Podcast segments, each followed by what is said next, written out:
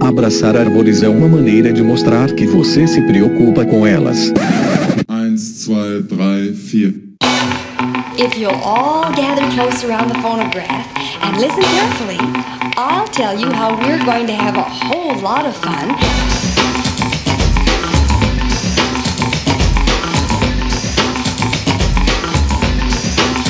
Howdy! Aqui é Fernando Lima e este é o Desabraçando Árvores, um bate-papo sem firulas sobre ecologia, conservação, a vida, o universo e tudo mais. E eu estou aqui diretamente de Atibaia, São Paulo. E comigo está, meus caros e minhas caras, ninguém mais, ninguém menos que Guilherme Garbino. Muito bem-vindo aí ao Desabraçando Gui. Valeu, Fernando. Obrigado. Prazer estar aqui com você. Você apresenta aí para quem não te conhece, Gui. Então, eu sou o Guilherme Garbino, eu sou natural de São Paulo, sou biólogo e atualmente eu sou professor aqui na Universidade Federal de Viçosa, no campus de Viçosa mesmo, no Departamento de Biologia Animal. E eu trabalho aí desde 2009 com mamíferos, mais especificamente com sistemática e taxonomia desse grupo dos mamíferos, né? E mais focado em morcegos e primatas. Então, eu sou aí mais de 10 anos estudando esse grupo. Muito diversificado, muito difícil de estudar também.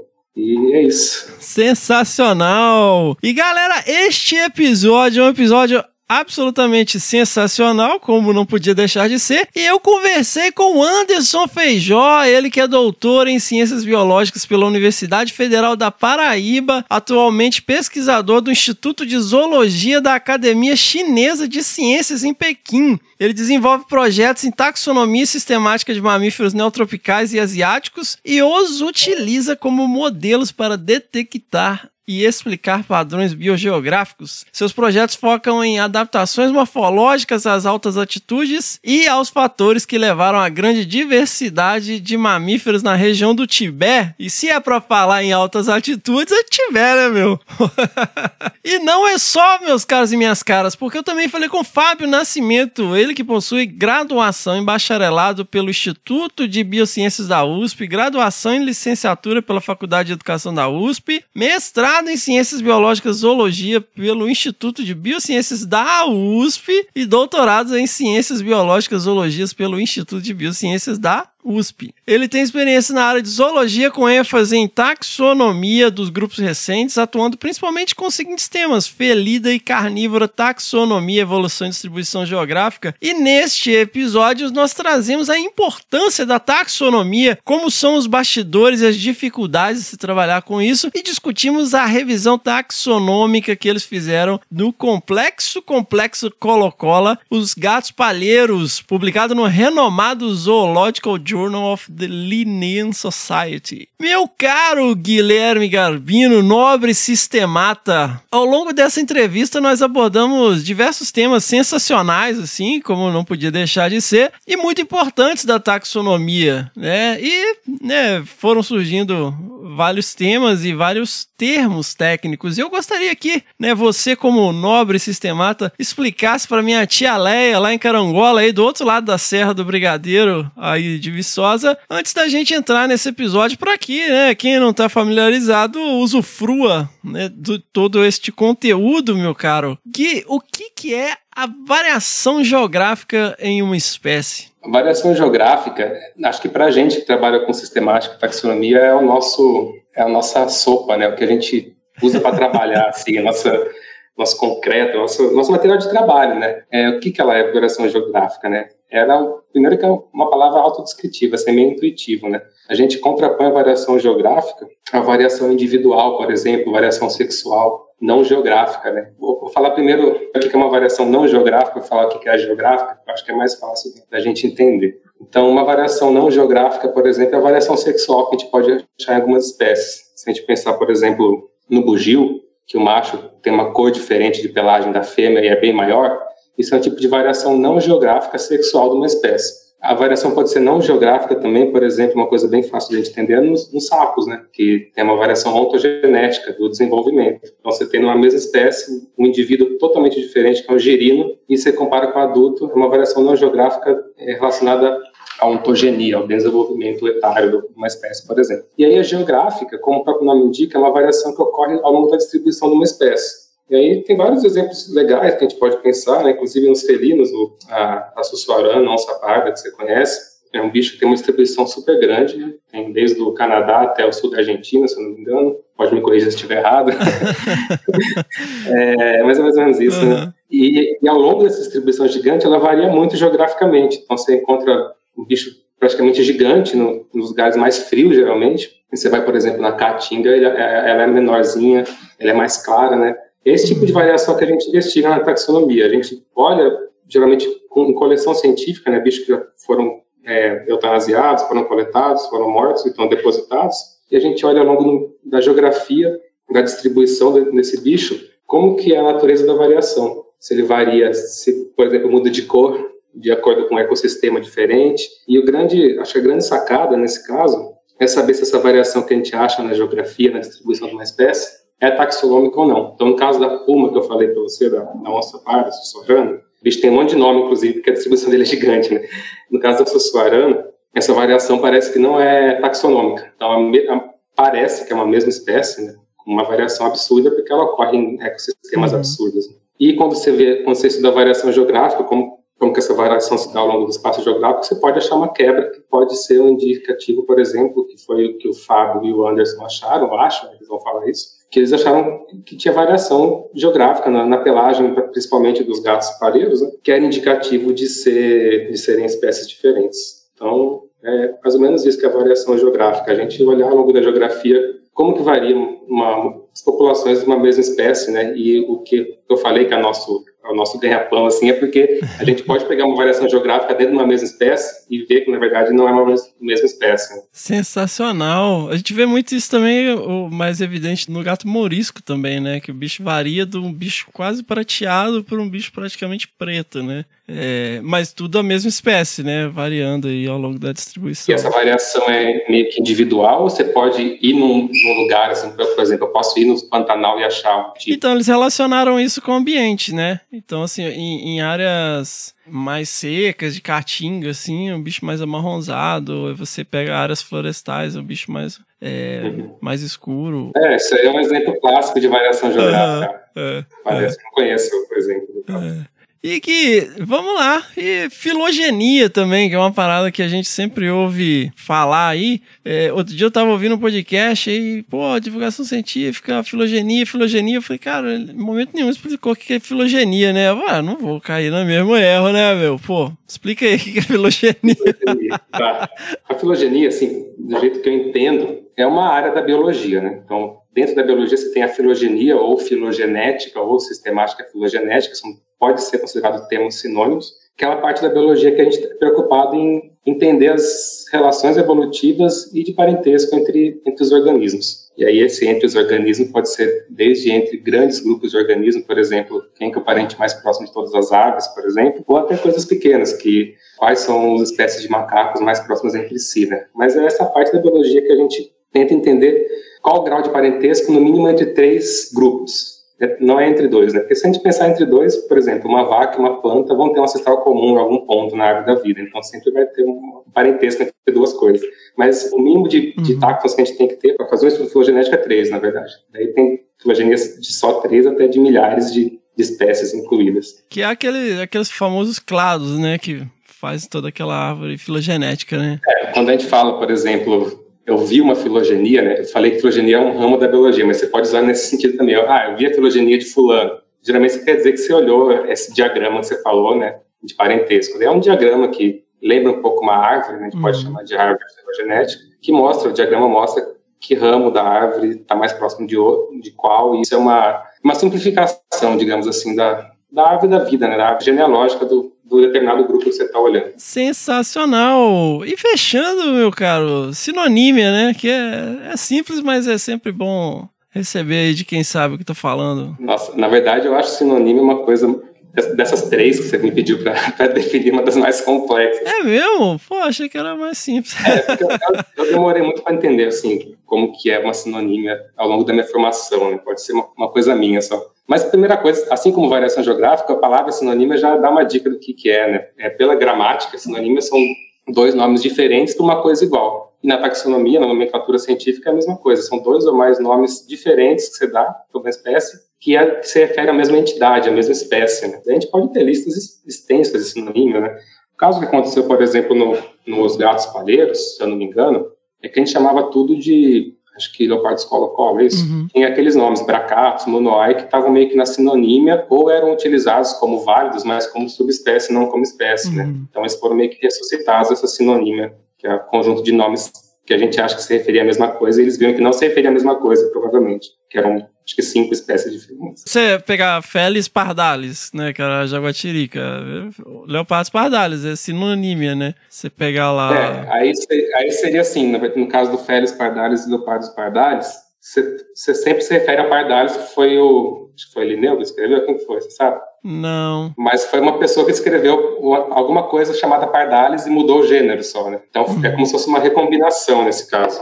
No caso, por exemplo, se tem o Felis pardalis e o, aquele Felis mitis, por exemplo, né? Aí são dois nomes diferentes porque achavam que era uma coisa diferente do pardalis. E hoje está meio que na sinônimo, está como subespécie, né? É isso? Ele, é, ele, acho ele foi subespécie um tempo, né? Agora é tudo uma coisa só, né? É uma sinonímia. É. Esse é um caso clássico também, porque Mites é um outro autor que deu um nome diferente, inclusive, né? Mites de uhum. Sensacional, Gui. Pô, agora, agora a galera vai entender tudo agora do episódio. Não, tem um monte de coisa é aqui. tão difícil assim. é legal. É. Sensacional, Gui. Ô, Gui, muito obrigado aí pela sua participação, né? Pra disponibilizar seu tempo aí para ajudar a explicar aí um pouco alguns conceitos bacanas pra, pra galera é, focar no, no, grosso ali do, do, episódio e não ficar quebrando a cabeça aí o que, que é filogenia. É isso, eu que agradeço o convite, Fernando. Muito obrigado. Muito, muito legal poder falar um pouco sobre taxonomia, né? É, é difícil, né, te ouvir sobre isso. Legal. Parabéns pela iniciativa. É, fiquem ligados, fiquem ligados aí que o episódio está sensacional. Valeu, Gui. Falou, obrigado, valeu.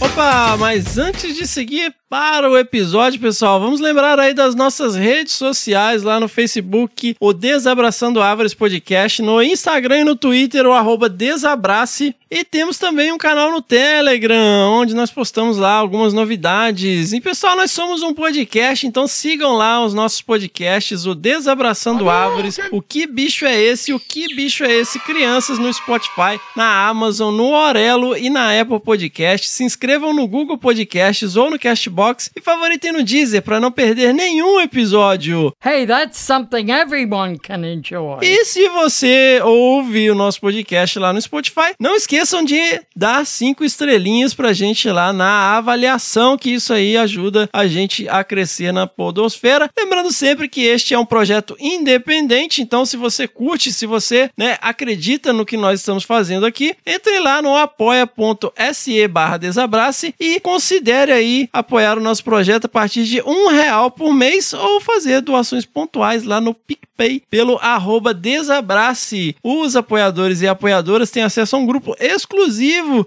lá no WhatsApp, acesso a bastidores dos episódios, Desabracevas e acesso a episódios antes do lançamento quando é possível. E vamos então agradecer aqui ao nosso novo padrinho na categoria gênero, lembrando que nós temos a categoria espécie, gênero e família, o André Cutolo. Muitíssimo obrigado aí, André, por se juntar ao nosso movimento. André é brother lá do curso de campo do Pantanal e já tá lá no grupo interagindo com a gente. Lembrando também, moçada, que nós temos lá a nossa lojinha, loja.desabrace.com.br, onde você pode adquirir produtos da nossa grife, entre outras cocitas, mas... E antes de seguir para o episódio, não deixem, pessoal, de enviar as suas pedradas no nosso e-mail, dando feedback aí no nosso e-mail, que é o primeirapedra@desabrace.com.br. Lembrando sempre as palavras de Jesus em João capítulo 8, versículo 7. Se algum de vocês estiver sem pecado, seja o primeiro a tirar uma pedra. Seguimos! That was fun. Let's do it again.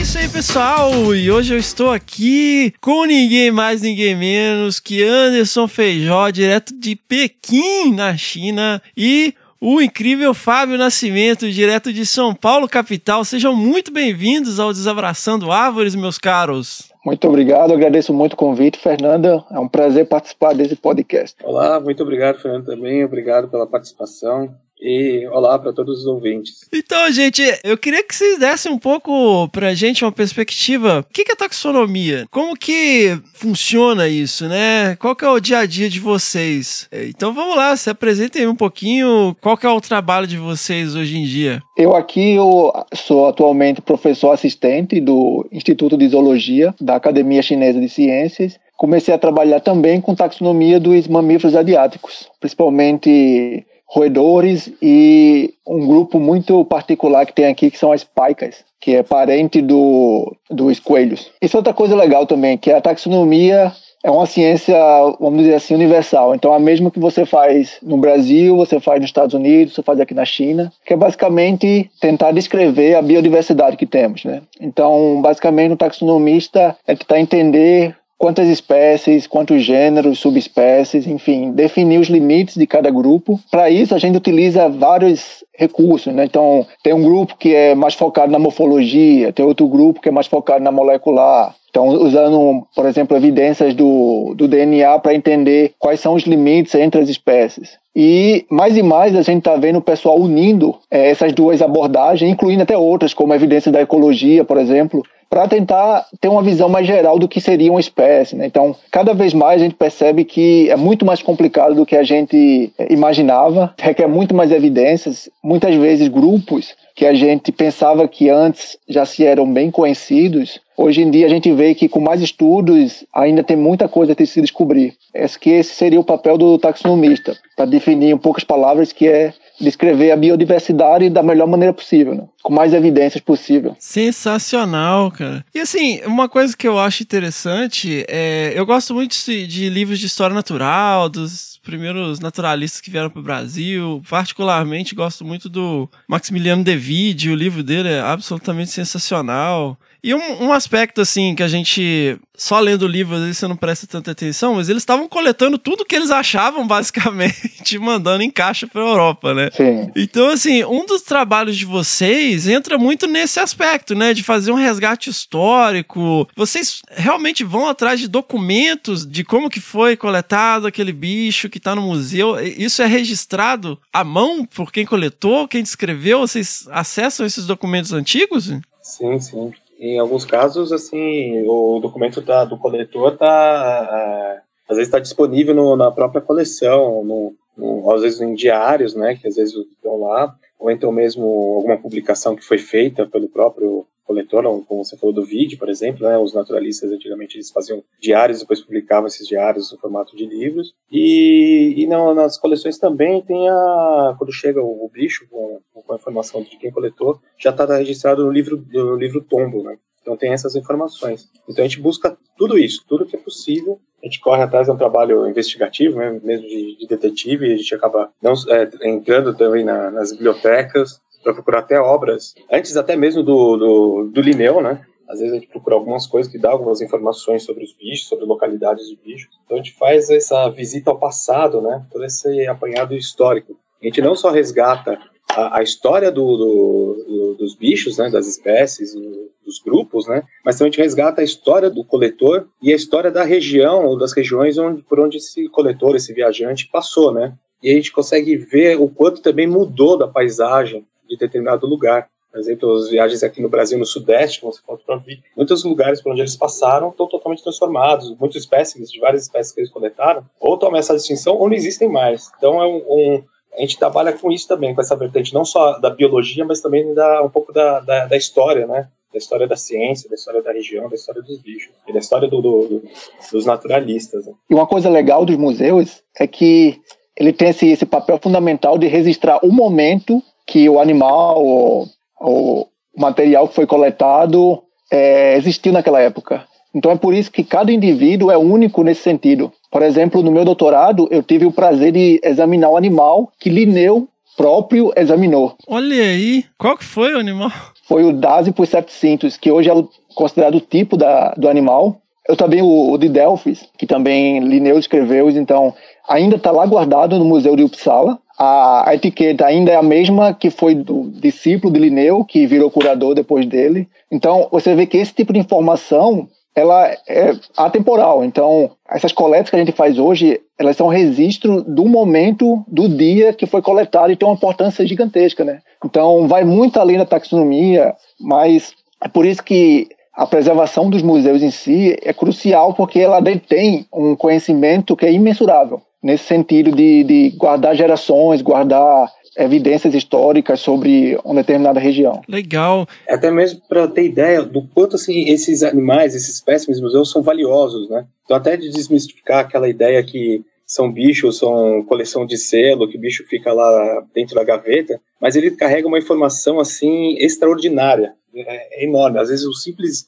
crânio, aparentemente um simples crânio, uma simples pele, está carregando então um, uma importância assim indescritível, extremamente valioso, né? Então ali são os museus são na verdade são os são os tesouros né, que nós temos né, da, da biodiversidade, é um patrimônio da humanidade. Né? Vamos separar um pouquinho as coisas aqui para minha tia querida que está lá em Carangola, Minas Gerais. A gente está falando de museu, mas a gente está remetendo a uma parte do fundo do museu, que é a coleção zoológica que não fica é, aberta publicamente, né? A pessoa que vai visitar o museu não é aquele bicho que está lá na vitrine com uma plaquinha embaixo. A gente está falando lá de um, um, um, grande arquivo com um monte de gavetas. Então, vocês conseguem descrever assim o que, que é uma coleção zoológica para minha tia? É, o museu, então, a gente pode dividir assim, em, pelo menos a parte que tem os bichos, em, em, duas grandes áreas, né? Então, a parte expositiva, então, os bichos montados em dioramas,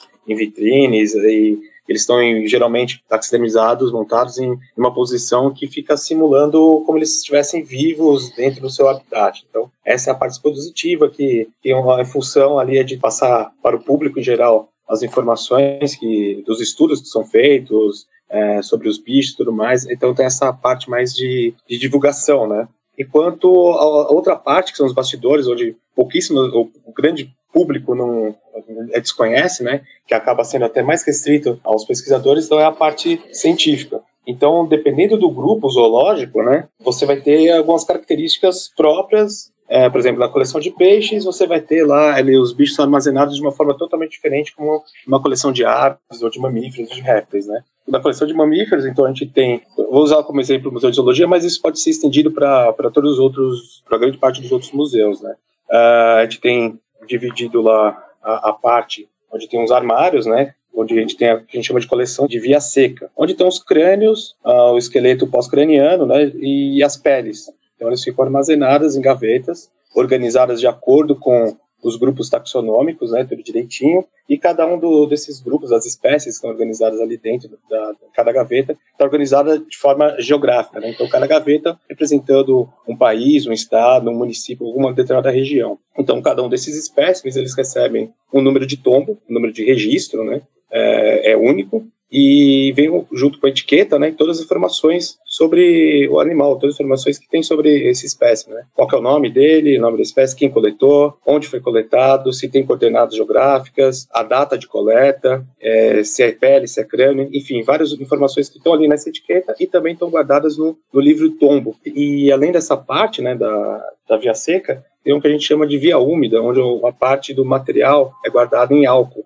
Então pode ser partes de, de, de animais, né? Alguma estrutura, uma parte, uh, algum órgão, ou então pode ser o animal inteiro, né? Por exemplo, morcegos, a gente tem a maior parte dos morcegos são armazenados em via úmida, é, e uma parte também dos de roedores e marsupiais. Geralmente os morcegos são guardados, a maior parte hoje em dia são guardados em via úmida para preservar muitas das, das, estruturas que se deixar, se for preservado em via seca, algumas das estruturas que usam, são utilizadas para reconhecimento, para diferenciar uma espécie da outra, acabam desaparecendo durante todo o processo. Né? Então a gente guarda em álcool 70 também, e todos eles recebem etiqueta, um a um, e assim como na via seca. E é diferentemente, é, os bichos que estão preservados na, na, na coleção científica, elas não estão da mesma forma da área pública. Enquanto na área pública eu disse que eles estão simulando o animal em vida, na coleção eles estão ou uma pele aberta, esticada, ou a pele cheia, de uma forma que facilite o estudo é, por algum especialista, ou por alguém que queira estudar, então facilite a, a forma desse bicho. E, e não só para o estudo, mas também para ajudar na, no armazenamento. Né? Uhum. Não necessariamente estético, né? Os bichos tudo não. esticadinho, assim. É, fica esticadinho, é. Então, às vezes, uns, alguns parecem até ou, às vezes os bichos de grande porte, eles ficam guardados como se fossem um guarda-roupas, né? Se fossem um, casacos mesmo, né? Porque é questão de espaço. Imagina, não dá para colocar uma onça pintada montada no armário que vai ocupar um volume muito grande, né? Uhum. Então ela geralmente é montada. Então tem que ver como que é o, como que vai guardar esses, esses bichos, né? Então a gente tem que levar em consideração o espaço disponível que tem na, na coleção. Né? Fantástico. E, então, assim, a gente tem séculos, né, ali armazenados de história, daí a, a importância, né, desses museus, é, um patrimônios da humanidade, né, da, da nossa história. É, da nossa espécie. Vamos lá, quando começa um estudo? Beleza, a gente tem aqui uma divisão taxonômica antiga, e aí eu queria que vocês trouxessem, né, o, o Fábio, você fez a, a revisão do, dos leopardos, né, o gênero leopardos no, no, seu doutorado, e Anderson também fez, né, um, um trabalho com a revisão dos dásipos, né, de tatus. Como que começa, assim, ah, beleza, eu vou... É lógico que vem de uma coisa do laboratório e tal, vão surgindo, né, a partir de alguma dúvida taxonômica. Mas aí, beleza, comecei um trabalho de revisão taxonômica. que, que, como que começa isso? Bom, no meu caso, no mestrado, eu trabalhei com os mamíferos de médio e grande porte do Nordeste, então eu tive que ir grupo a grupo e tentar identificar as espécies e descrever o que a gente tinha no Nordeste. Então, à medida que eu ia fazendo isso, eu vi observando que muitos grupos não era muito fácil identificar as espécies, realmente. Então, apesar dessa ideia popular de que os médios e grandes são fáceis de reconhecer até em campo, que não precisa coletar, mas na verdade quando você vai a fundo, você percebe que tem muitas é, dúvidas que requer um estudo mais aprofundado. Esse foi o motivo inicial que me fez escolher os tatus, porque eu percebi que, primeiro, que tinha pouquíssimos estudos com eles, de taxonomia, e tinha muitos problemas realmente em campo e como identificar os animais. Então, para resolver essas questões, só um, um, estudo de taxonomia, comparando a morfologia, comparando as relações é, de parentesco, para clarear um pouco mais. Né? Então, esse foi, para mim, o, o, o start, assim, o pontapé inicial, porque eu escolhi os tatus. É, no, no meu caso, quando eu fui fazer o doutorado lá com, no Museu de Zoologia, o Mário De Vivo chegou ele propôs, né? Fala assim, ah, vou ter aqui você trabalhar com um grupo, a revisão taxonômica do, de leopardos, né? No meu primeiro momento tomei um susto, assim, é, o que acho, pô, é um, são bichos que, que, são chamativos, né? São midiáticos e tudo mais. E também meu outro espanto que eu olhei foi assim, mas como fazer a revisão taxonômica de um grupo? Essa era a minha ideia, né? De um grupo que já está resolvido, né? Essa é a minha ideia inicial, então, assim, como assim, bicho de grande porte? Eu imaginei que ele fosse me oferecer trabalhar com marsupial, com roedor, ou até mesmo com algum, algum grupo de primatas, mas aí foi um impacto, eu falei, como assim? Foi, os bichos estão resolvidos, né? Uhum. Aparentemente, né, que eu imaginava. Aí ele falou assim, não, não, não tá. Deu os trabalhos do, do Cabreira, vai vendo atrás do, do, Pocock, e assim, e, eu tive que escrever o projeto, né? Ele só me deu assim, ó, vai, entra na biblioteca e meio que se vira aí, né? E foi um grande aprendizado, né? Não foi, ele só me deu o tema e fui correndo atrás. Então, esse primeiro momento, antes de começar a olhar os bichos, eu fui para a biblioteca. Então, eu fui lá coletando um monte de informação inicial, né? Aí realmente eu fui lendo os trabalhos antigos. Aí eu fui vendo que era uma coisa muito complicada. Cada um falava e dava o seu arranjo taxonômico, assim, e, e, e muitos tinham ideias conflitantes, um com se você comparasse um autor com outro. E o interessante que eu vi, pelo menos desde Cabreira, pelo menos lá dos anos 50, comecinho dos anos 60, quando ele, ele morreu, é assim, tiveram pouquíssimos trabalhos que falavam de taxonomia dos felídeos. Aí tinha algumas coisas pontuais do Ximenes, aí tinha o trabalho também nos anos 80, principalmente nos anos 90, começaram então os trabalhos de filogenia, do Salles, né, em 92 saiu um trabalho de filogenia é, morfológica de felídeos, e depois nos anos 90, em diante começou a trabalhar com, com molecular, aí trabalhos com, de felídeos de modo, de modo geral, né, de molecular, tentando resolver quais são os grupos, as relações de, de parentesco e tal, e trabalhos de filogeografia, só que nenhum deles estavam trabalhando mais com morfologia, olhando bichos de museu, né? Assim, olhando espécime por espécime e mexendo diretamente com a taxonomia, assim, a fundo, né? Então, aí eu vi que, opa, o negócio aí é muito mais complicado do que imaginava, né? Aí começar a a investigar isso, depois de ter feito até essa parte, né, de ter feito o projeto, escrita, aí eu comecei a mexer com os bichos, né. Então, inicialmente, a gente começa a olhar no nosso quintal, né, então eu comecei a brincar com os brinquedos que estavam lá no Museu de Zoologia, então a gente começa a olhar o bicho, aí você começa a estudar, olhar como é, é a morfologia, tentar entender, diferenciar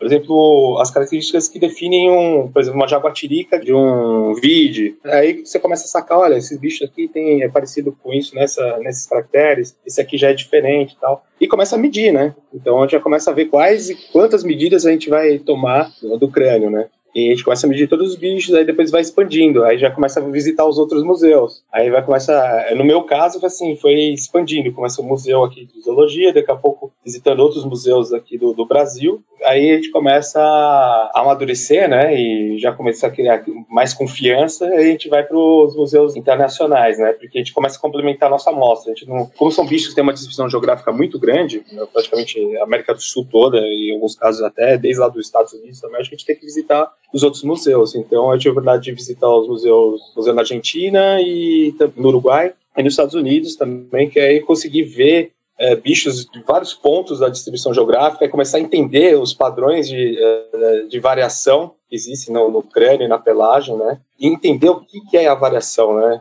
Morfológica tentar distinguir o que é uma variação individual, o que é os, os, como os caracteres variam individualmente, como é a variação geográfica, como é a variação ontogenética, e além de medir os bichos, então tirar fotos também, colher todas essas informações. Então a gente tem um banco de dados assim com o Anderson também, né? Ele tem um, ele deve, a gente tem um banco de dados assim gigantesco é, dos bichos que a gente viu nos museus, né? Uhum. Então esse foi um primeiro momento do, do trabalho de taxonomia. Mas vamos, vamos voltar um pouquinho, vamos voltar um pouquinho. Tá. Você chegou no museu um dia de manhã. É. Pô, tô aqui, tomei um cafezinho e tal. Eu tô tentando imaginar o Mário De Vivo falando com essa calma aí. que você descreveu, né? Mas vamos lá. Você chegou no museu um dia de manhã, pô, abriu a gaveta, pegou um crânio, e aí? Só aproveitando, uma coisa interessante, que a gente sempre fala, vamos estudar o crânio, o crânio, né? Mas por que o crânio, né? Por exemplo, é, em outros grupos, o crânio não é tão focado como os mamíferos. Mas uma coisa legal do, do crânio, assim, tão importante, é que ele detém os órgãos sensoriais. Então, os olhos, o contato com o mundo externo, vamos dizer assim. Então, a, o formato dos dentes, o formato da bula auditiva. Então, uma coisa que a gente que a gente espera é que essas estruturas que têm uma função tão importante para o animal tenham também uma pressão seletiva muito maior, porque qualquer mudança, por exemplo, na dieta acaba sendo refletida no tipo do dente ou qualquer mudança, por exemplo, na capacidade auditiva, também é refletida na estrutura da bula. Mudança no, do, do, próprio cérebro reflete na estrutura do crânio. Né? Então, esse é o, o, motivo que os mastozoólogos, né, os taxonomistas que estudam mamíferos, têm tanto apreço pelo crânio, porque a gente espera que, através do crânio, a gente encontre diferenças entre as espécies que reflitam as suas características ecológicas, é, onde vivem no ambiente. Né? Então, é por isso que a gente sempre é, trata o crânio como um tesouro tesouro, assim, porque ele realmente ele tem muitas informações que vão muito além da própria taxonomia. Então você pode inferir é, ambientes onde eles vivem, o tipo de dieta. Então é muito rico o crânio, né? Então, é, bom, falando a minha experiência, basicamente, uma das primeiras coisas que eu gosto de fazer quando começo a trabalhar com um grupo é fazer um levantamento que já se sabe, e com esse levantamento a gente começa a criar uma, uma ideia é, do que foi usado antes para diferenciar as espécies. Então, por exemplo, no caso dos tatus, o número de bandas que divide o corpo do animal, que divide a carapaça, é uma característica que já foi usada desde Linnaeus para reconhecer as diferentes espécies de tatu. Então, por exemplo, o próprio tatu peba, né, o, ele, o nome científico é o Cintos. Então ele tem seis cintas na carapaça. A partir desse levantamento inicial, antes mesmo de ir para o museu, a gente tem uma noção do que olhar, do que procurar, né, do que anotar, do que quantificar. Então, isso seria um primeiro passo antes de ir para o museu, porque quando a gente vai, como a gente já conversou, é um, é um momento assim único que também requer um investimento alto de se deslocar, de acomodação, alimentação. Então, a gente tem que estar o mais preparado possível para quando chegar naquele momento a gente extraia o máximo de informações para ser usado daqui a um ou dois anos, quando acabar toda essa essa coleta de informações. Né? Então, por exemplo, no caso do, dos tatus, é, eu fiz uma lista de características importantes importantes que outros autores já identificaram. Então, com essa base, eu fui para os museus, comecei a anotar e tirar as minhas próprias observações. Então, por exemplo, como o Fábio falou, ah, esses animais da região de São Paulo têm uma coloração mais escura. Então, eu anoto. Talvez seja importante no futuro, talvez não, mas de qualquer jeito essa informação está registrada. E sobre as medidas do crânio, é uma forma de a gente ter de refletir a estrutura do crânio. Né? Então, Hoje em dia a gente já tem a morfometria geométrica, que nos permite ter uma, uma informação um pouco mais detalhada do crânio do que simplesmente as medidas lineares, que é basicamente usando uma régua ou um paquímetro para tirar as medidas de comprimento total, comprimento do dente, essas informações. Então, basicamente, essas medidas, seja lineares ou, ou geométricas, é uma forma da gente abstrair o crânio que a gente possa quantificar e analisar estatisticamente. Então, quando a gente fala, ah, vamos, temos que medir vários crânios, é uma maneira de abstrair o formato do crânio de uma maneira que a gente consiga analisar e comparar. Então, quando eu chego no museu, a primeira coisa, já estou preparado, já tenho uma noção do que já foi feito antes. Com isso, eu começo a quantificar, então, indivíduo por indivíduo. Eu anoto uma série de características, eu tiro foto, faço as medidas então, por exemplo, para os tatus, no meu doutorado eu examinei uns 2.200. 2.200 crânios? Crânios, carapaças, indivíduos, no modo geral. Um por um, você analisou um por um. Sim. Um por um, um por um. Tem bastante espécime, viu? Uhum. Comparando com outros mamíferos, é muita coisa. Então, para isso, justamente, essa é, o, é um pouco da desvantagem e eu até acredito um pouco da falta de estudos mais com médios e grandes, porque eu tive que viajar para 39 museus em quase 25 países para levantar esse número. Mas sem esse número, eu não conseguiria ter um nível de detalhamento para tirar conclusões. Como o Fábio falou, por exemplo, com os pequenos, a gente, algumas coleções chaves, já consegue ter uma representatividade boa. Mas com os médios e grandes, teve museu que eu fui que tinham 10 indivíduos. Mas eram indivíduos chaves de uma localidade que não tinha outros que eu poderia suplementar.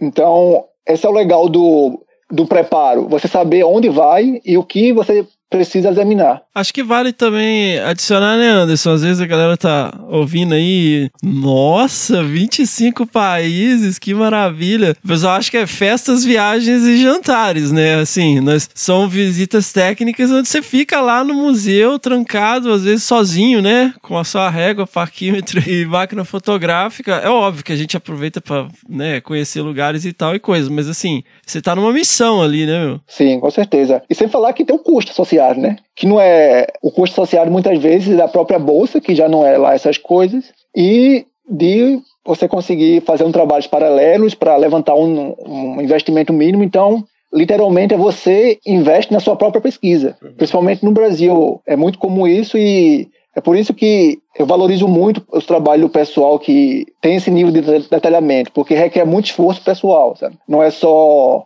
ah, toma aqui, viaja quanto quiser e não faz nenhum esforço, porque não é a realidade que a gente tem hoje no Brasil, infelizmente. Ah, então até seguindo nisso aí que o esse finalzinho que o Anderson falou, depois do meu doutorado, né, ter terminado, eu continuei é, o trabalho, né, não parei, porque o doutorado ele é só um recorte, né, então tinha muitas coisas que eu não estava satisfeito, que eu, preciso, que eu gostaria de, de, complementar, né, aí eu terminei, aí fica, a gente fica sem bolsa, né, aí eu comecei a fazer alguns trabalhos de consultoria, você começa a, a guardar um dinheiro, aí eu comecei a dar, a dar aula numa universidade particular, né, então aí você vai guardando um, um pouco de, de dinheiro. E algumas visitas, até mesmo em museus de fora, eu coloquei dinheiro no meu bolso. Então, durante as férias do, que eu tinha no, na universidade, eu fui visitar museu. Então, aí eu tirei do, do, do, do que eu ganhei no salário e fui lá visitar. Então, e como o Anderson falou assim, é, a gente tem que ter o problema. A gente vai visitar 25, 29 países, mas muitas vezes a gente vai, assim, com um tempo limitado,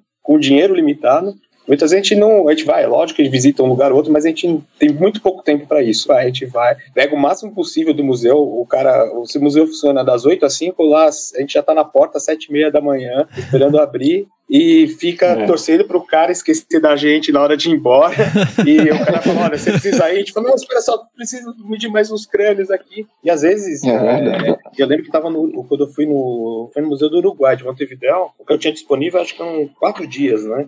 Foram quatro, quatro, cinco, quatro dias. E tinha, eu tava medindo os bichos, e lá o horário de funcionamento era uma coisa meio estranha, né? Funcionava da uma da tarde até as seis da tarde. Então era um, o intervalo de tempo disponível para a gente mexer nos bichos era muito curto, então tinha que meter bala. Eu lembro que eu estava no, acho que no penúltimo dia, aí tinha lá, lá tinha bastante Geoffroy, né, leopardo Geoffroy, né, uma quantidade imensa, acho que tinha uns 90 espécimes, né, e para você medir um crânio, olhar tal, você não é uma coisa tão rápida assim. Com a prática, para você medir crânio, pegar todas as medidas, eu levo, sei lá, 10, 15 minutos, mas no começo eu levava meia hora para medir, né? Então a gente vai criando uma prática. E, e para fazer as anotações. Então cada espécime, sei lá, leva 20 a 30 minutos, porque não sabe ver, tirar foto e tudo mais. Primeiro dia que eu peguei, fiquei direto lá e, e, e, por sorte o curador falou assim: Ah, eu vou ter uma aula ah, e você, eu vou até às 9 horas da noite. Se quiser, você pode ficar.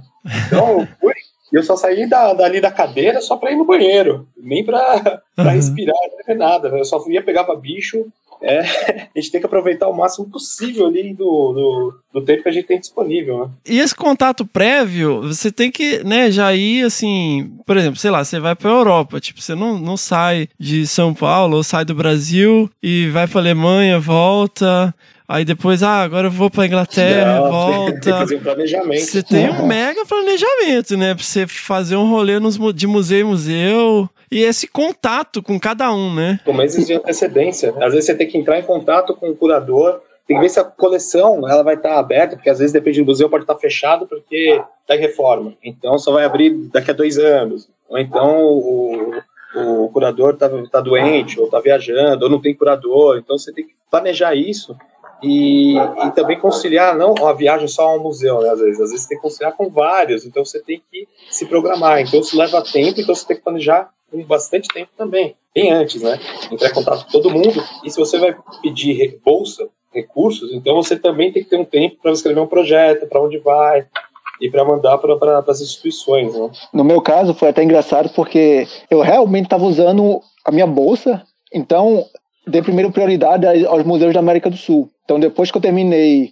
é, o Brasil, passei seis meses viajando em vários museus, eu decidi fazer uma viagem longa, que eu saí do Rio Grande do Sul, entrei no Uruguai e voltei por Roraima. Então, eu fui Caramba. de ônibus, passando Uruguai, Argentina, Paraguai, Bolívia, Equador, Colômbia, Peru, Venezuela e entrei por Roraima porque era a única maneira que eu consegui usar a minha bolsa para custear essa viagem. Porque se eu ficasse indo de avião ia ficar muito caro, se eu ficasse voltando para o Brasil ia ficar muito caro. Então eu fiz esse trajeto todo de ônibus, visitando o máximo de museus possíveis e no final foi uma experiência acadêmica e pessoal incrível. Assim. Cê, isso no mestrado? No doutorado. No doutorado, com R$ 2.200 por mês? Sim. Basicamente, basicamente. Olha aí. Você imagina, é, você, o sacrifício. Eu já fiquei em hostel que tinha mais de 60 camas no mesmo quarto, assim, é tipo um galpão. Uhum. Tudo para economizar dinheiro, sabe? Então, a gente faz realmente porque gosta, porque senão você começa a pesar os benefícios, são, são poucos. Então, realmente é um trabalho que a gente tem prazer em olhar um por um e analisar com cuidado. Então, é por isso que a gente preza tanto por esse nível de detalhamento, né? Como porque a gente investiu muito tempo, esforço coletando essas informações. Né? Só uma ressalva, tá? Ah, R$ 2.200 dá? Então, mas esses R$ 2.200 é para pagar aluguel, gás, comida. Exatamente. Entendeu? Roupa, eletricidade, telefone, internet, tá? E fazer o rolê para coletar dados. Né? É. Exatamente. Esse foi outro motivo que eu peguei seis meses, porque se eu fosse voltando, se eu tivesse uma residência fixa, eu teria que manter ainda, vamos dizer. Então, manter uhum. esses custos de uma casa. Então, aproveitei, não, vou pegar esses seis meses, vou fazer tudo que eu preciso aqui na América do Sul e que isso já me dá um bom nível de informação. E daí, se eu conseguir algum, alguma bolsa adicional, eu consigo para os Estados Unidos. Mas pelo menos aqui eu consigo ir com a minha bolsa, considerando a conversão do peso e tudo mais. É, então, assim, você fechou sua casa, agora eu não moro mais em lugar nenhum, jogou a mochila e foi. É isso? É, eu utilizei do, do patrocínio, né? Então eu deixei aqui, ó. minhas coisas estão aqui, quando eu voltar eu, eu vou atrás de um lugar meu, assim, mas vou aproveitar esse tempo, esse recurso limitado, mas que fez diferença para minha pesquisa, sabe? Porque, uhum. por exemplo, muitos lugares, se eu me baseasse só nas coleções dos Estados Unidos ou da Europa, eu teria ainda muitos vazios que eu não conseguiria complementar com as mostras. Então, foi visitando essas coleções pequenas que me permitiu esse, esse acúmulo. E é claro, quando a gente faz uma viagem dessa, a gente não foca só no grupo que estamos trabalhando, né? Então, por exemplo, eu já estava em parceria com o Fábio, então todo o museu que eu ia, eu via todos os leopardos, ou os leopardos palheiros, ou havia os coendus, que eu também trabalhei. Então, eu ia acumulando o máximo de informações possíveis para valer ainda mais o investimento. Então, isso, essa viagem foi em 2014 e até hoje eu estou publicando informações desses museus que eu viajei. Olha aí, esse é o pesquisador brasileiro.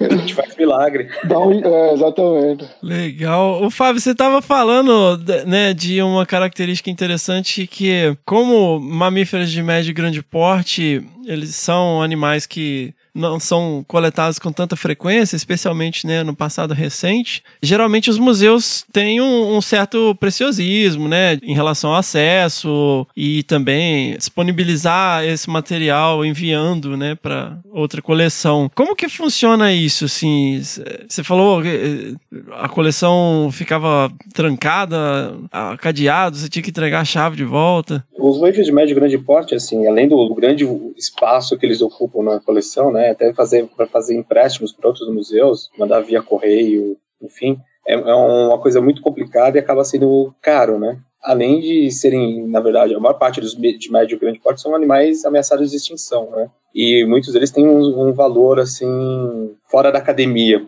digamos assim, né? Então são animais às vezes valiosos em algumas partes, né? Seja o crânio ou a pele. No caso dos felídeos, então é complicadíssimo. Nenhuma instituição faz esse tipo de empréstimo, né? Então a pessoa tem que ir ao próprio museu olhar, né? E que eu falei do cadeado, foi quando eu estava lá no American Museum, que na parte dos felídeos, eles ficam no mezanino, né? Lugar fechado, e é um cadeado, fica guardado num cadeado, e a, a técnica da coleção, toda manhã que eu chegava, ela me dava a chave e falava assim: depois que você terminar, ou quando você sair para almoçar, ou qualquer, ou vai até o banheiro, não importa. Você deixa sempre trancado, fica a chave com você, e no final do dia você me entrega. Então, para você ter ideia, o quanto eles prezam, né, para preservar esse material. Então, e se você emprestar via como normalmente é feito com os, de, de, os pequenos mamíferos ou então mamíferos, espécies que você tem bastante espécimes, né, se por acaso extraviar, então não teria grandes problemas, né. No caso de mamíferos mais grandes, tem esse problema.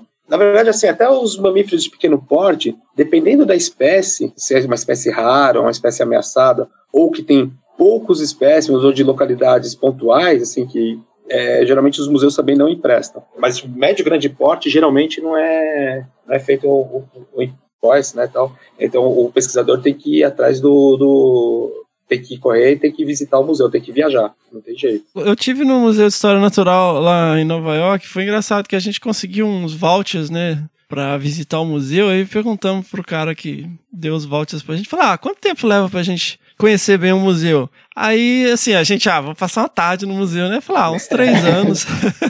Vai passar umas tardes no museu.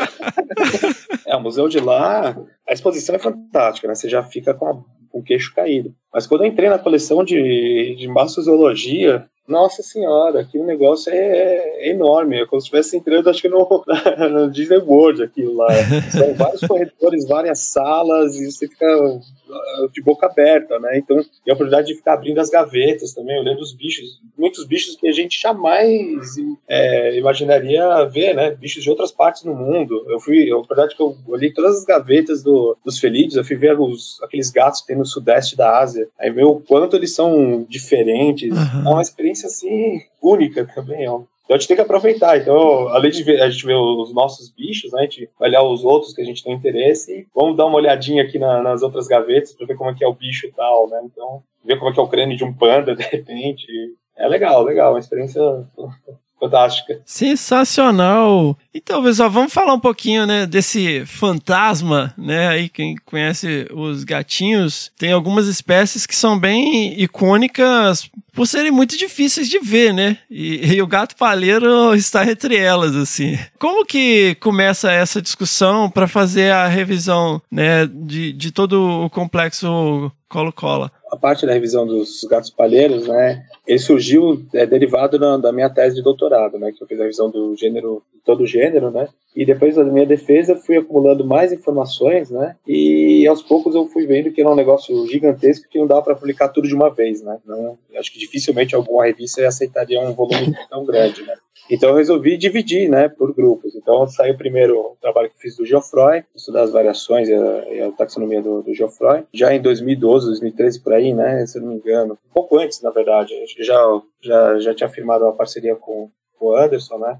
a gente já conhecia de congressos, de visita lá no museu. Aí, como ele foi fazer esse, esse tour pela América do Sul, e eu também não ia ter condições é, de tempo, eu estava dando aula e também condições financeiras para fazer um, um, um rolê do, desse tipo, né? E eu, via, é, eu achava que tinha necessidade de, de olhar mais outros bichos, somente do grupo tigrinos e especialmente dos gatos palheiros, que eu tive pouca amostra quando eu vi no meu doutorado, então a gente firmou uma parceria. Então, conforme ele fosse visitando esses museus pequenos aqui na América do Sul, que tinham, que tinham como ele falou, são pequenos, são um pouco as pessoas não acabam dando tanta importância como os grandes museus da Europa, dos Estados Unidos, mas eles têm bichos excepcionais e de localidades ali essenciais. Então, os gatos palheiros foi um grande achado. Então, ele foi de coleção em coleção, mesmo tendo dois ou três bichos em cada coleção, mas eles foram extremamente importantes para a gente reunir é, essas informações para a gente fazer o, o nosso trabalho. Né? Então, ele, ele foi, né? É, eu também depois, antes, um pouquinho antes, eu também fui, eu tinha ido para o Smithsonian, para Argentina, então fui reunindo informações e nisso fui tendo vários insights. Então, conforme foi aumentando a amostra e olhando os bichos e vendo a, a variação morfológica dela e colocando na geografia, eu comecei a ter uns insights. Eu e o Anderson, a gente começou a conversar bastante, ele também olhando os bichos lá, a gente começou a ter. Isso foi muito legal, a gente começou a ter vários insights, né, sobre como se dá a, a distribuição no, dos bichos e vendo que, opa, realmente pode ser mais do que de uma coisa aqui, né, e na verdade não seriam as subespécies, seriam na verdade espécies plenas, né? E além disso, a gente já tava, já tinha toda aquela informação antiga, a gente, como o Anderson tinha falado no começo, né, que a gente vai reunindo toda aquela informação que o pessoal já fez antes. Aí teve aquele trabalho essencial da Garcia Peré de 94, também ajudou, né, a dar um norte pra gente. A ideia, para ficar claro assim para os ouvintes, imagina que a gente tem um quebra-cabeça da América do Sul, ou da todo o continente americano, e cada museu que a gente vai tem uma peça que encaixa num lugarzinho e a gente vai montando essa uhum. imagem mais completa. Então, quanto mais peças a gente tem, mais claro fica aquela evidência que a gente está buscando. Então, por exemplo, às vezes o museu tinha duas ou três, como o Fábio falou, mas é, fornecia uma peça fundamental para preencher um espaço que antes a gente não sabia o que ocorria lá. Então, quanto mais museu a gente visita, mais peças a gente tem e a gente começa a criar uma predição do que esperar naquele local e quando a gente chega lá e encontra aquele animal, se conforme o que a gente esperava, então isso vai suportando a nossa ideia inicial. Então, à medida que a gente vai visitando e vai criando esse, esse banco de dados mental e também analítico, a gente vai construindo mais suporte a, nossa classificação, a nossa hipótese e construindo esse, esse mapa mais preciso. Né? Então é por isso que quando a gente fala assim, ah, entender a variação geográfica, por que é importante? Porque é esse, a variação geográfica basicamente são as peças no mapa que você vai criando para saber, a partir desse ponto, já é outra espécie, a partir desse ponto já varia a coloração. Então, esse tipo de informação a gente só tem quando tem um quebra-cabeça quase completo. Então é por isso que vale cada esforço de agregar informação. Agora, claro, chega um ponto que a gente tem que dizer agora, assim, a gente pode continuar coletando por 20 anos, né? Visitando museus. Por exemplo, esse trabalho com o Fábio, a gente começou a coletar dados, como ele falou, levou mais de 10 anos. A gente juntou o doutorado dele, o meu doutorado e ainda viagens depois do doutorado, para a gente chegar num nível de confiança que, para dizer assim, agora a gente consegue propor alguma coisa baseado no que a gente já tem. Então, é um processo realmente longo que requer um, um acúmulo de dados muito grande, principalmente com grupos muito complexos e poucos é, conhecidos, porque é como aquela, você vai literalmente agregando cada evidência faz toda a diferença. Só uma curiosidade, como que vocês lidam com a questão da localização geográfica? Então, por exemplo, você pega uma pele lá de 1867 no museu, porque eu fiz um trabalho recente de compilando dados da literatura, e aí você pegava a coordenada do manuscrito, caía na costa da África. Então, assim,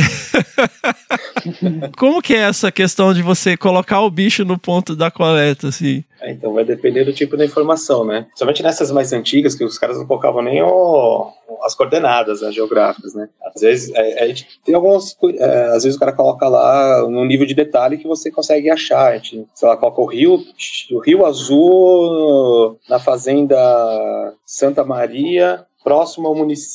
à Vila Chica da Silva e coloca lá Peru, sei lá. Então, às vezes essa localidade pode estar com o mesmo nome, mudou, mas só que a gente vai atrás, né? Tem os, os né? São os bancos de dados né, da lista de, de topônimos, né? Que já tem as coordenadas. A gente vai fazer faz essa busca bibliográfica para ver se acha as coordenadas aproximadas daquele local. E às vezes, o, aí já é mais difícil quando o cara, o coletor, simplesmente coloca Brasil ou América do Sul, 1826, América do Sul. Aí você tem que ver quem coletou. Às vezes tem o nome do coletor, aí você tem que fazer uma investigação. Ah, esse cara aqui viajou pelo Brasil quando? De quando a quando? Então, às vezes você consegue traçar e às vezes você consegue achar a localidade por onde ele passou. E outras vezes você não acha. Às vezes é só América do Sul e acabou. Então, infelizmente, quando você tem essa informação, acaba não sendo usada para colocar no mapa ou para fazer uma análise mais aprofundada. Né? Você sabe que pertence àquela espécie, mas só que você não sabe de onde que vem. Então, às vezes acaba sendo deixado de lado aquela espécie, infelizmente. Então, a gente tem que pegar várias, vários pontos. É um trabalho investigativo, é um trabalho de detetive mesmo. E aí um outro aspecto também é a questão da sinonímia, né? Então, vocês por exemplo, você, pega lá o, o, artigo, usando aí como exemplo, né? Vou colocar o link no post aí, pessoal. É, do, do Colo-Colo. Aí você tem todos os nomes, desde que a espécie foi descrita uhum. ao longo de todo o tempo e, e, de todas as diferentes propostas de revisão taxonômica. Então, assim, como que é esse resgate? Então, assim, os, os museus eles atualizam, por exemplo, você chega lá com que nome que o bicho tá, um bicho que foi coletado em 1800 e tal. É, cada museu vai colocar um nome da etiqueta lá, o nome que tá de acordo com quem escreveu ali na, na época, que é um curador, acabou colocando. Às vezes o cara lá em 1960 colocou Félix Pageiros, que ele achava que era Félix Pageiros, aquele espécime. Né? Aí no outro museu o cara já atualizou, colocou, colocou Leopardos Colo-Colo Pageiros. Então a gente tem que levar em consideração isso. Mas a gente tem que olhar muito para a bibliografia. Então, para fazer uma. Tem que, aquele apanhado lá desde o Linneu até os dias de hoje, às vezes até antes de Linneu, de ter pegar algumas informações. E para fazer uma lista de sinônimo é uma das coisas mais complexas que existem não, são, não é uma coisa tão trivial assim, não é fácil. É, para esse trabalho é um quebra-cabeça e dá dor de cabeça, dá dor de cabeça, porque você tem que entender que, se aquele pageiros que o cara está falando é realmente o pageiros ou é um bicho, e muitas vezes não é nem o pageiros, é um bicho que não tem nada a ver. Então é uma coisa muito complicada. Para os pageiros, ainda mais, que tem uma história taxonômica confusa, complicada, desde o século, do século XIX, foi uma das coisas que, assim, da, da lista de sinônimos foi um, quase um pesadelo para tentar organizar, né? Mas aos poucos levou um tempo, mas eu, a gente conseguiu fazer direitinho, né? E para o nosso trabalho, eu tinha pego praticamente tudo, quase tudo que foi usado dos nomes. Só que para o nosso trabalho, para não ficar uma coisa, uma lista gigantesca, a gente só colocou dos primeiros usos daqueles nomes. Senão, se usasse todo, todos os sinônimos usados para vários, que as pessoas aplicaram para vários trabalhos, o negócio ia ficar a lista ia ficar monstruosa. Talvez até um trabalho só de lista de sinônimos de, do, do, grupo Colo-Colo. A própria lista de sinonímia faz parte dessa, esse levantamento inicial que você tem que ter uma noção. Porque uma lista sinonímica nada mais é do que alguém, na, em determinado momento, descreveu uma espécie achando que era distinta do que já se sabia antes. Então a, a pergunta é, por que ele achou que era distinto? Então, vamos atrás, qual característica que ele achou que era diferenciável das outras que se conhecia na época? Então isso já são como pequenas evidências que a gente vai olhando para entender um pouco mais como varia o grupo. Né? E isso também é importante, essa lista de sinonímia, para a gente diferenciar o que é uma espécie nova e que é uma revalidação. Né? Então, que talvez seja um termo mais dentro da taxonomia, mas nem toda reconhecimento de um novo grupo de um, de um taxo que não é usado o seu nome não é uma nova espécie. No caso dos palheiros, por exemplo, é que até o nosso trabalho era uma espécie com sete subespécies e a gente reconhece cinco espécies. Mas essas cinco espécies não são novas espécies. A gente avaliou e entendeu que um determinado autor, naquele ano, descreveu uma espécie como nova e a gente realmente viu que ele estava certo. Que autores a posteriores incluíram aquele nome como sinônimo de outra, mas juntando mais evidência, a gente percebeu, não, aquele cara em 1800 e 70 e alguma coisa, tinha razão. Realmente, esse grupo é diferente do que antes, do que tinha em outras regiões. É por isso que a lista sinonímia é muito importante, porque aí é que a gente vai ter,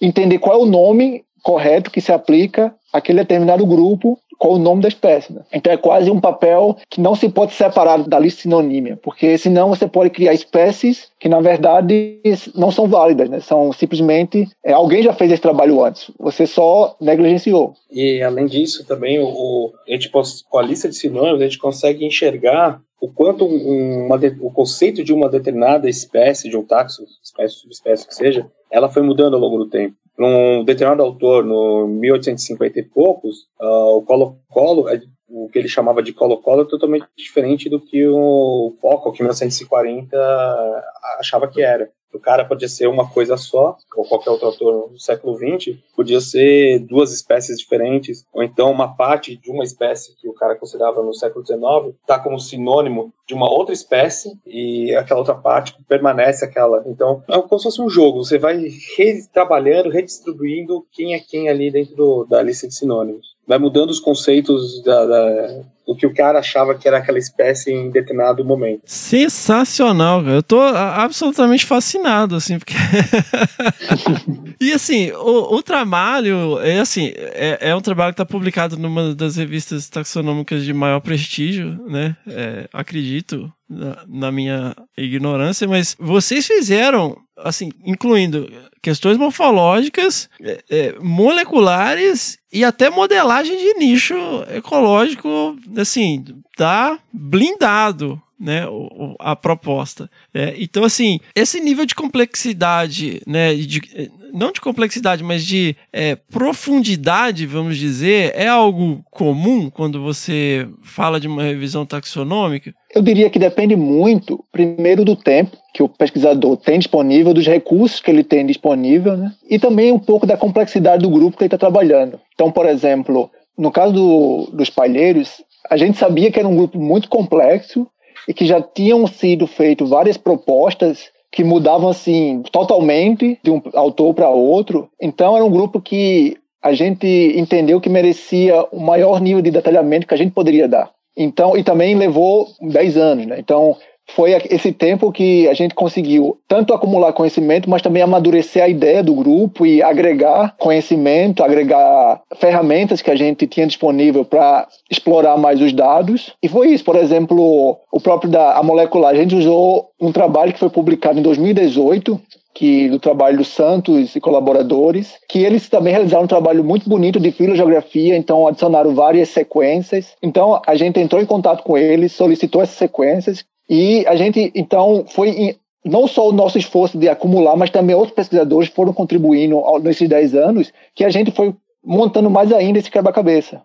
Então, a gente foi reunindo essas informações para justamente ter uma noção mais completa possível naquele momento do que se sabia, né? Então, por exemplo, outra coisa legal do nosso trabalho é que depois que ele foi publicado, vários novos registros já foram relatados do bicho. Então, a gente, o Fábio e eu já recebemos vários e-mails de pessoal, ah, encontrei esse bicho aqui, aí nos manda foto, aí pergunta se é. Então, isso também é outra coisa legal que o nosso trabalho levou assim, trazer uma maior consciência de que os palheiros, como exemplo, mas muitos outros grupos não se estão bem conhecidos. Então, tem muito mais a se descobrir do que a gente pensa. Os espécimes da Argentina, que teve um dos insights que eu tive, que olhava assim todos os bichos que existiam desde o norte até o sul da Argentina. Aí eu tá tudo misturado, né? Aí eu peguei, aí tinha os bichos com manchas e sem manchas. Aí eu falei, caramba, vamos ver como é que é isso, né? Aí eu peguei, vamos organizar isso de uma, tinha uma mesa enorme, uma mesa gigantesca lá de madeira, né? Uma mesa antiga. Eu vou colocar esses bichos no, sentido geográfico, de norte a sul, de acordo com a localidade. Aí eu fui colocando lado a lado as peles. Aí eu vi que eu só falava assim, do norte pro sul, bicho manchado, manchado, manchado, manchado, daqui a pouco bicho sem manchas. Só bicho sem manchas. Aí eu fui ver onde que era mais ou menos que tava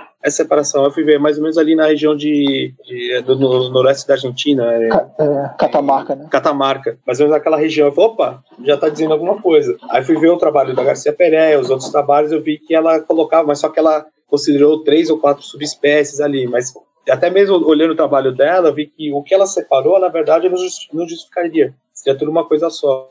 Então, colocando isso, que é comparando as peles, colocando lado a lado, eu consegui ver esse padrão aí, deu um insight, opa, aqui tem coisa. Então a gente foi recolhendo várias informações, eu fui procurando eh, informações no, na, na literatura, procurando imagem na internet para ver as localidades de bicho vivo, né? Que as pessoas colocam, Uhum. mas infelizmente a gente não pôde colocar, né? Porque é literatura cinza, né? Ou, ou nem acho que nem se encaixa em literatura cinza. E também o quando Anderson rodou a América do Sul, também ele foi vendo nesses museus, nesses lugares assim, estratégicos, foi vendo e foi corroborando com o que a gente estava tava vendo.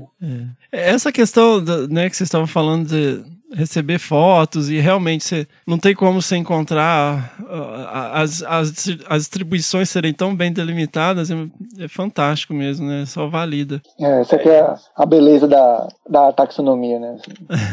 É, e agora ele está recebendo vários. As pessoas começaram a chamar a atenção, né? As pessoas começaram a enxergar o bicho, né? Que às vezes as pessoas confundem o gato palheiro com o gato doméstico, né?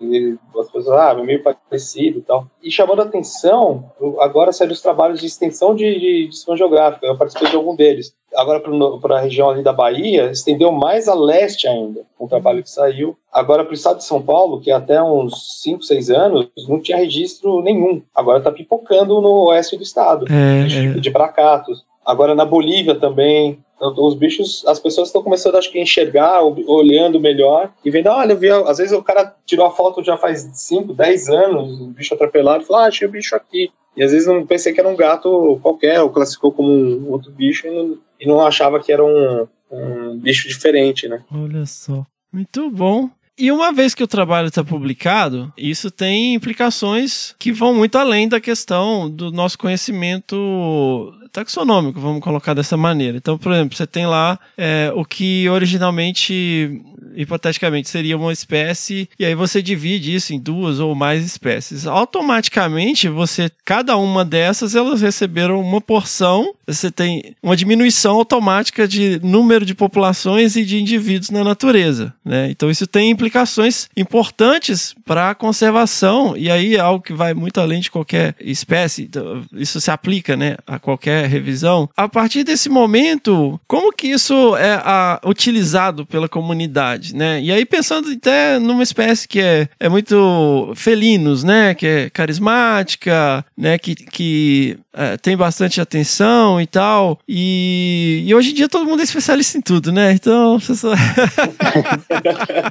todo mundo se sente, todo mundo se sente no direito de questionar qualquer coisa a partir de whatever. Universidade facebookiana, né? É, é. Então, assim, você tem, né, toda essa questão, e aí pro Brasil, no caso desse trabalho, a gente teria essas duas espécies, que é o Leopardos bracatus e Leopardos munoai. Então, assim, automaticamente o munoai já tá numa situação bastante delicada do ponto de vista de conservação, primeiro pelo bioma, né, que é um bioma que está sendo agressivamente alterado por conta de agricultura, que é o, o, o Pampa, e aí você tem uma redução, né? Poucos indivíduos, uma área de distribuição super restrita e que necessita de ações imediatas. E aí a gente fica vê ainda uma certa relutância, ah, é, não é, mas pô, não tem mais o que discutir, né? Então assim, vamos deixar a discussão para quem sabe o que tá falando.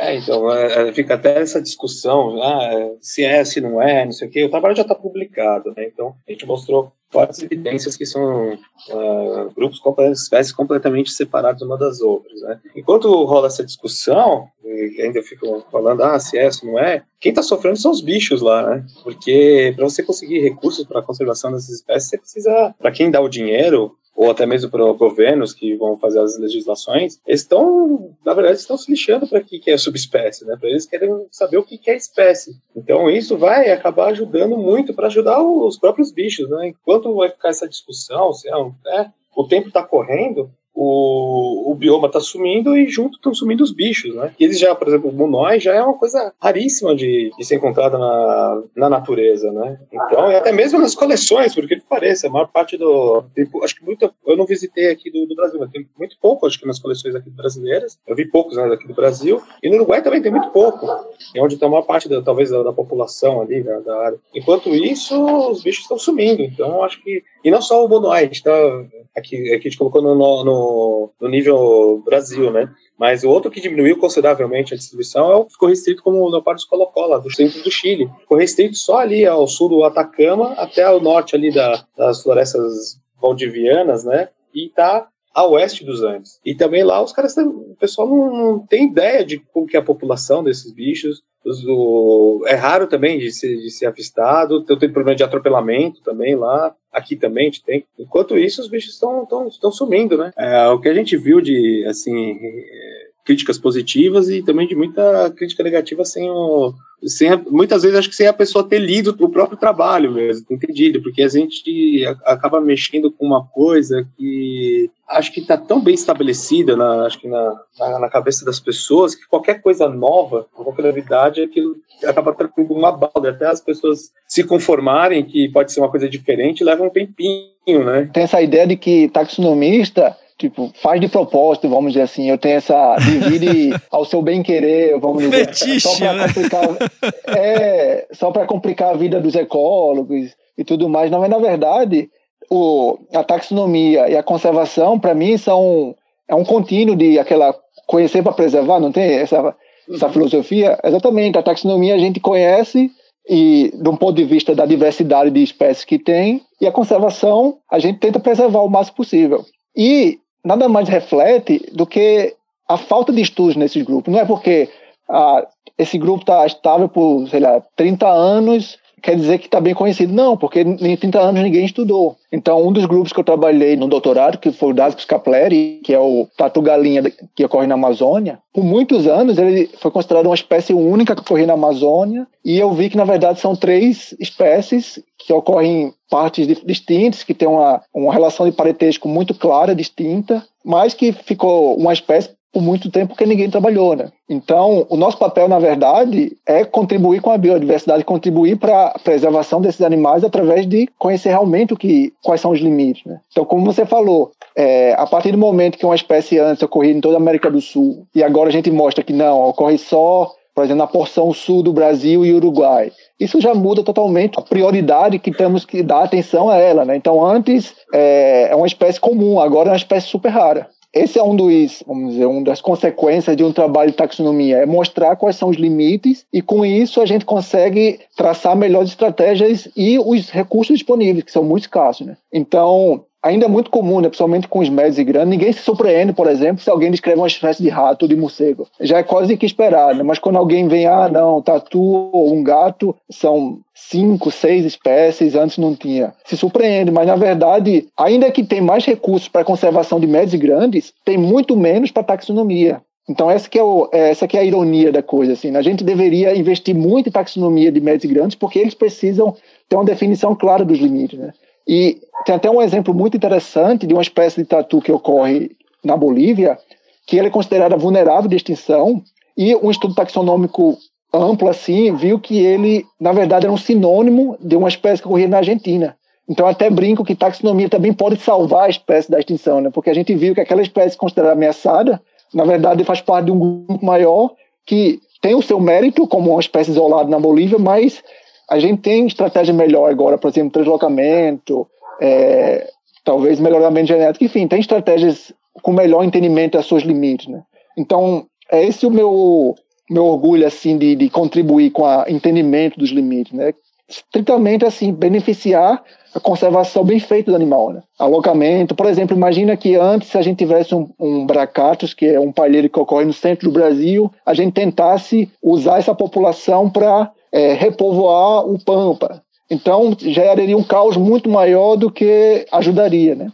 Então esses limites tem um papel muito importante para as próprias ações de conservação, né? para os próprios assim guiar as ações de conservação. Fantástico, fantástico. Uh, muitas das decisões, muito do, do, que a gente acha que das espécies, principalmente de médio e grande porte, elas estão estáveis, estão bem estabelecidas e não precisam de mudanças, vem já de uma visão já que assim as grandes revisões taxonômicas desses grupos têm mais de 50 anos, 50, 60, 70 anos. E quando elas foram feitas, foram feitas com um conceito diferente do que é espécie. É, muitas vezes não foi feita análise mesmo, estatísticas básicas, eram meramente descritivas. E muitas vezes o, as pessoas que determinaram isso, eles só olhavam para uma única coleção, que era a coleção onde ele estava trabalhando. Eles não faziam isso, eles não visitavam outras coleções e raramente olhavam até os trabalhos de outros colegas. Então, muitos dos arranjos taxonômicos de médio e grande porte que a gente usa até hoje foram definidas há 50, 70 anos e ninguém mais mexeu. Então fica aquela ideia de uma espécie com 12 subespécies. Então depois e, E, com o passar do tempo isso ficou bem,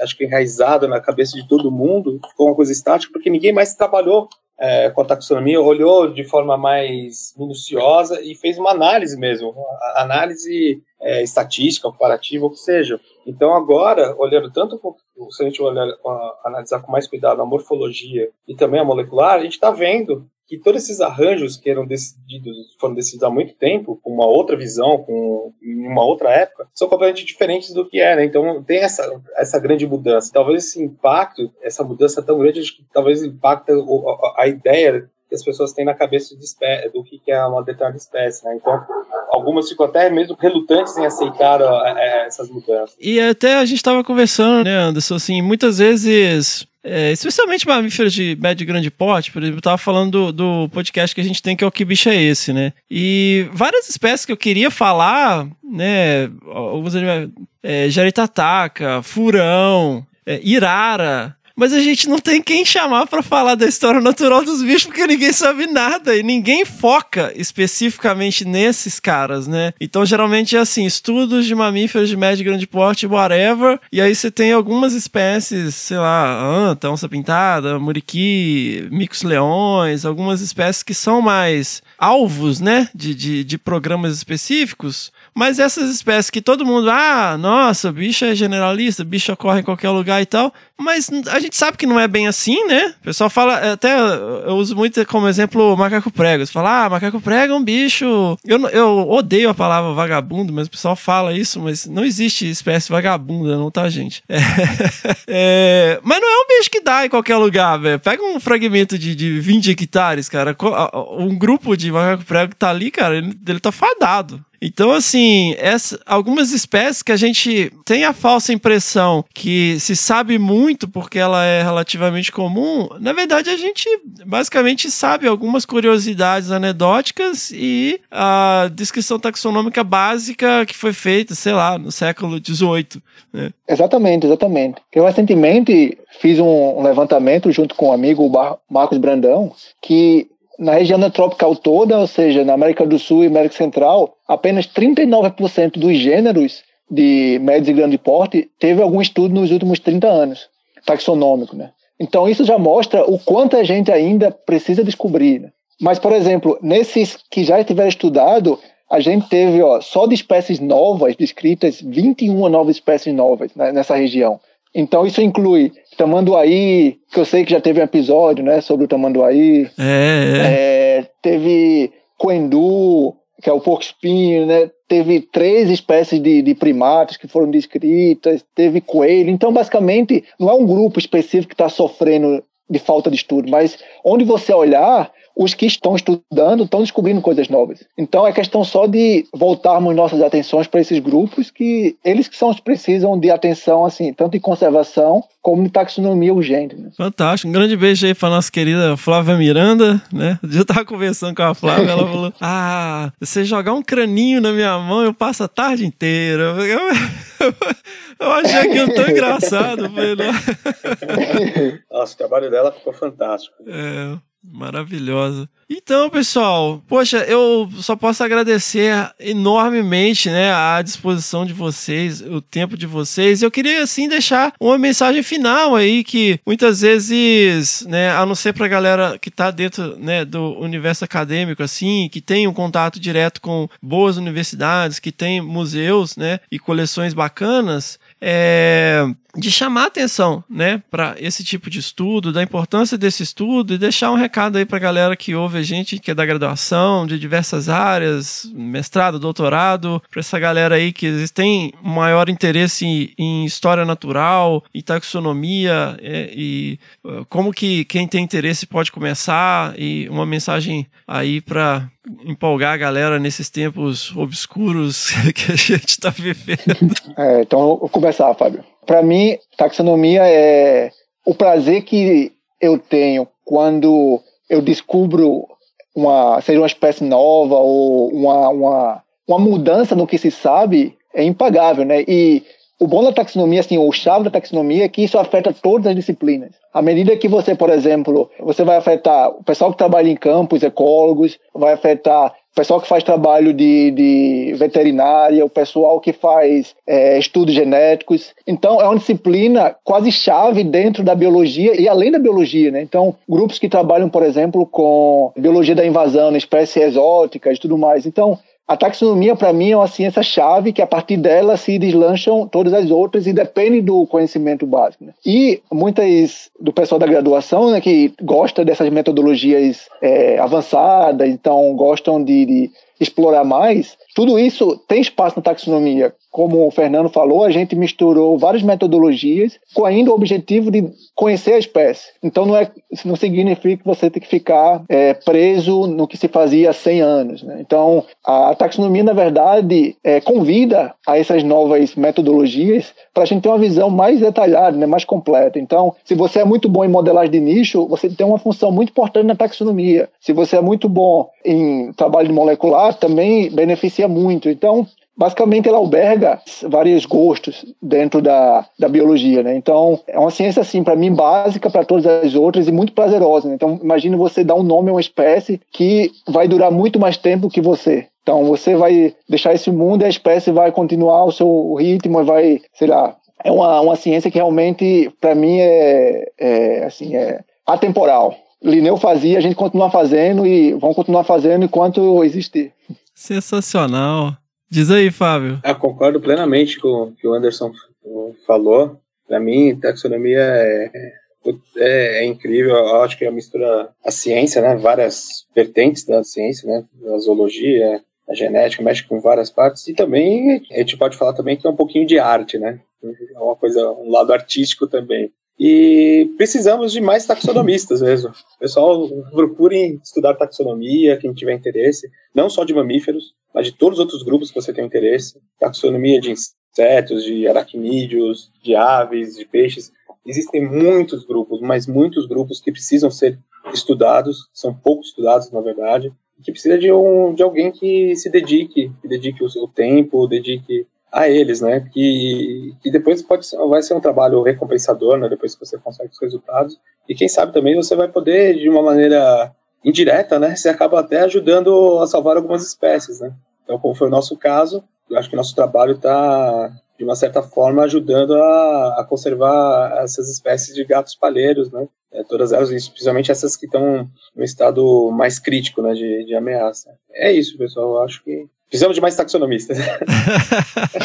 Sensacional, pessoal. Muitíssimo obrigado aí pela participação. Espero que né, a gente esteja contribuindo aí uh, com o trabalho de vocês e divulgando aí o que vocês estão fazendo aí através do nosso podcast. Muitíssimo obrigado. Agradeço muito, Fernando. Foi um prazer falar desse, desse tema que é uma paixão para mim e espero que realmente o pessoal de casa aí esteja aprendeu coisas novas, por exemplo, o pessoal de outras áreas, se não conhecia bem os bastidores, né? Entenda um pouco mais do que a gente faz, né? O trabalho de formiguinha que a gente faz minucioso, e é isso. Também, se quiserem entrar em contato, nosso e-mail está no artigo que o Fernando vai disponibilizar, né? Então, fiquem à vontade, qualquer dúvida, estamos à disposição. É isso aí. Obrigado pela oportunidade de, de conversar um pouco sobre o nosso trabalho de, de, de taxonomista e de, também de falar um pouco do, do da nossa revisão. E obrigado. Seguimos. Necesse tibi est panteram tuam ipsam.